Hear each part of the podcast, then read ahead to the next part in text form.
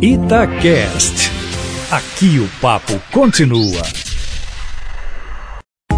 Itatiaia Carros, com Emílio Camanzi. Agora é hora de responder as perguntas de nossos ouvintes no Itatiaia Carros, com Emílio Camanzi. Emílio, o Paulo Peixoto de Betim pretende comprar um dos primeiros modelos Civic da Honda pois sempre ouviu que esses carros não costumam dar defeito.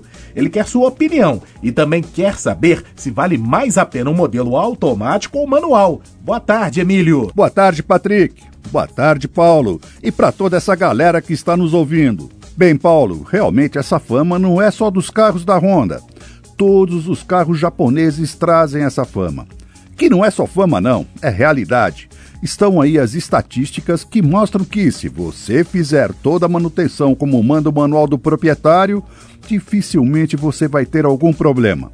E há um detalhe que faz com que esses modelos também sejam bem valorizados na hora de sua revenda, como seminovos. Quanto ao câmbio, automático ou manual, se você for escolher um Honda Civic novo, todas as versões agora só vêm com câmbio automático CVT, de variação contínua. A única opção com câmbio manual é a versão esportiva Civic SI, que é importada. E quanto à questão de qual câmbio mais vale a pena, é uma decisão de gosto pessoal. Se você é chegado em uma condução mais esportiva, o câmbio manual vai te trazer mais prazer ao dirigir.